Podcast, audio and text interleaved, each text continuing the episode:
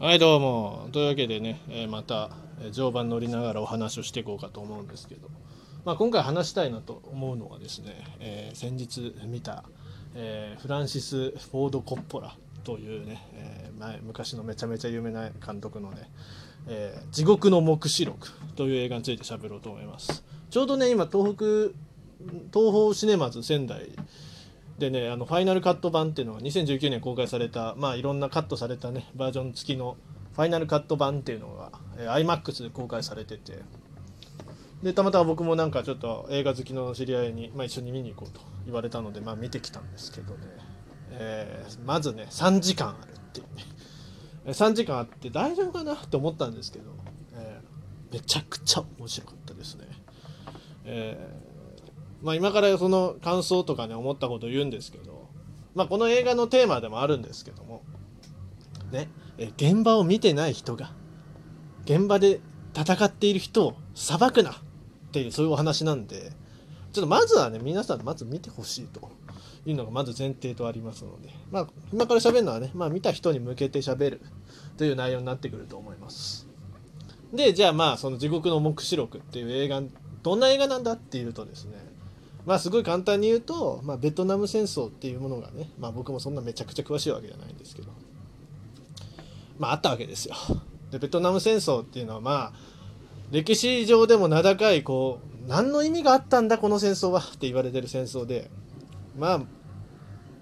まあそのバカバカしさを伝える映画ですねこの「地獄の黙示録」っていうのは。えーベトナム戦争から退役っていうか戦った後にアメリカに戻るんですよ。ただやっぱアメリカに戻っても自分の居場所はここじゃないっていう気持ちになって、まあ、ベトナムに戻ってきたっていうそういう男なんですけど、まあ、そうやってホテルで酒に溺れていたところですね、まあ、上官に呼び出されるわけです。ある男を殺せと。ベトナム戦争中である男を殺せだからねあのそのベトコンとかの重要指導官みたいし司令官みたいな殺す話なのかなみたいなと思いきや全然違ってですね。アメリカ軍の軍人を殺せっていうメスいうね、えー命が下るわけですよ。でその理由は聞いてみるとそのカーツっていうカーツ大佐って人なんですけど、まあ、カーツ大佐はちょっと頭おかしくなっちゃってると。でカンボジアとかの原住民とかの前に降臨して神と崇められていると。でこいつやばいから殺しちゃえっていう命令を受けるわけですね。っていうわけで、まあ、そのその人の元に行くために、まあ、あの海軍の、まあ、一つの小隊の船に乗せてもらって、まあえー川をどんどん下っていくわけですね。ヌン川だったかな。ヌン川っていう川を下っていくお話なんです。まあその下っていく途中で、まあ、ベトナム戦争というもののいろいろな、えー浅はかな。でかつこう何の意味があるんだこれは。っていうのと同時にこう戦争の無意味さだとかあるいはそういう矛盾したその命令の中で戦っている兵士たちの苦悩みたいなのがどんどん書かれていくわけですね。えーまあ例えば一番最初の方だとすごい有名なのはですねあのキルゴアっていう、まあ、司令官のいる部隊にまあ一回く一回合流するんですけどそのキルゴアさんサーファーなんですよすごいサーフィンが好きででベトナムに来てやっぱ海ないな海海あるんですけど波ないなって言われてたら「いやここ波ありますよ」って言われて「えじゃあそこ行こうぜ」ってなってそしたら「いやここあのベトコンの場所なんですけどじゃあじゃあサーファーしたいサーフィングしたいからそのベトコン殺しに行くぞ」って言って、まあ、ナパーム弾とかでね、えーヤシ林なんかをね焼き尽くすみたいなシーンがあるんですけど。結構前半ってこうこの映画って前半と後半に分かれててその前半はその今の焼き尽くナパーム弾使ってるシーンなんかが結構、えー描写されてて結構この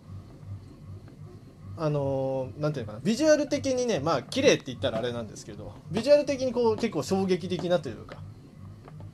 まあヘリコプターから見たベトナム戦争の様子みたいな壮大な壮大に結構撮ってるんですよ。で結構この映画のレビューにあるのは前半がすごかったけど後半はすごい退屈だったっていうのがあるあってうんそうかなって僕はねちょっと思っててその話をまあ今日はしたいなと。でまあヌーン川をどんどん下っていくと、まあ、物語後半になっていくにつれてねまあどんどんどんどんそのさっきさっきのナパーム弾で焼き尽くすみたいなそういう戦争の直接的な描写っていうのは実はどんどんなくなってって人一人一人がどんどん心を病んでいく描写っていうのが結構スポットを当てられていくことになるんですね。でその最終的にその川の流れ着いた先っ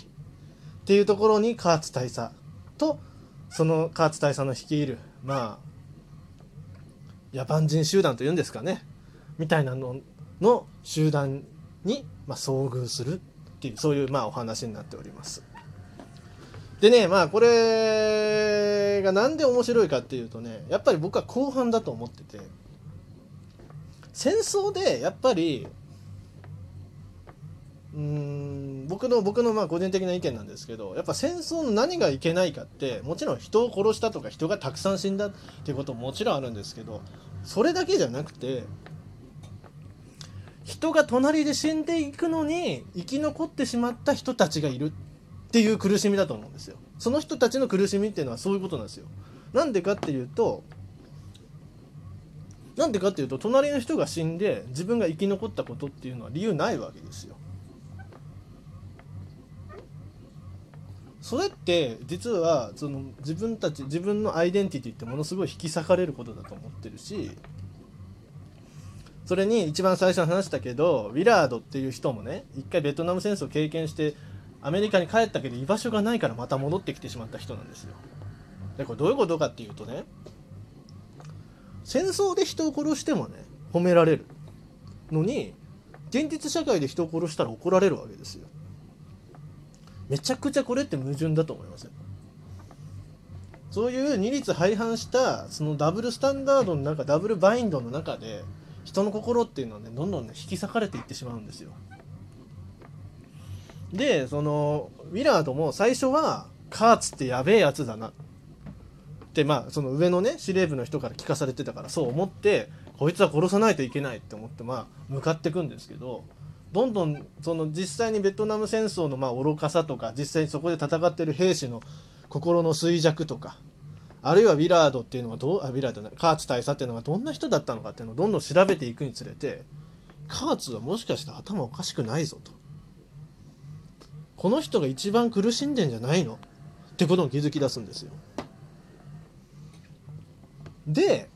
でやっぱりそのやっぱ僕はその戦争で描かれるべきっていうのは、まあ、なさっきからずっと話そうとして話してないんですけど心の内面の引き裂かれ方っていうものだと思っててあのー、それがまあ最近の映画で僕一番かけてたなって思うのが「まあ、この世界の片隅に」って映画なんですよ。むしろこの世界の片隅にとこの「地獄の黙示録」で書こうとしてるテーマって僕は実は全く同じだと思ってて。さっき言ったそういう二律背反した、えー、まあ押し付けダブルスタンダードダブルバインドに置かれた時にそれでもやっぱり自分っていうもの自我っていうのを持ち続けて戦った人あるいは戦えなかった人そういう苦しみを生きこの苦しみにさらされた人に対して僕たちもうちょっと考えた方がいいんじゃないの？っていうのは僕すごい思ってることだしそういうメッセージがある映画を僕すごい称賛しちゃうんですね。これねどういうことかっていうとまあ原爆許容論みたいなのがまあアメリカにあるわけですよ。結構アメリカの原爆描写って生ぬるいことが多くてあのインディ・ジョーンズクリスタル・スカルの迷宮なんかでもあったんですけどあれ、ま、あのジョン・インディジョン・ジョーンズ博士がですね間違ってあの核実験用に作られたプレハブの家なんか模造の家町みたいなところに隠れちゃうんですね。それでやばいやばいやばいって言ってあの えー、お粗末な描写なんですけど、えー、冷蔵庫の中に隠れたら生き延びちゃったみたいなね。でその後の放射線汚染処理もふわーってこうシャワーかけるだけ取れてるみたいな、まあ、そんな描写があって。で結局アメリカンって結構その俯瞰的な原爆の描写っていうのが多いんですよ。つまりその一人一人一人がどう傷つけられてどういうふうに心が変わっていったかとかそういう描写って一切なくてただこう飛行機から見た、えー、飛行機からとか遠くから見て、えー、キノコ雲ボーンって出て、えー、なんか恐ろしいことが起きてしまいましたみたいなね、え、そんな描写が多いんですよ。でも日本人である僕らにとってね原爆なんてね、えー落とされた側にとってはたまったもんじゃないんですよ。アメリカのさっきの原爆許容論っていうのはどういう論かっていうと、ねえー、まあ確かにね、えー、原爆を落としたことで人はたくさん死んだかもしれないけど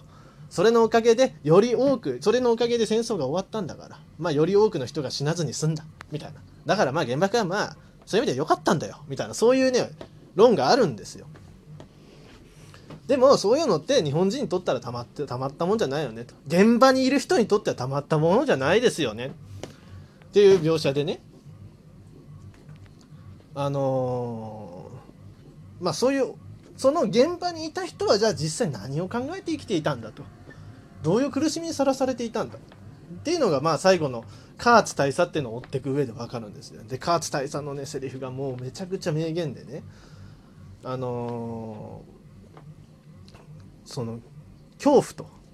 それに怯える心を友達にしないと。本当に恐ろしいことが起きてしまうとカーツ大佐はそのそういう二律背反の結果裂かれた心が裂かれてしまって恐怖に屈する人になってしまったんですよ。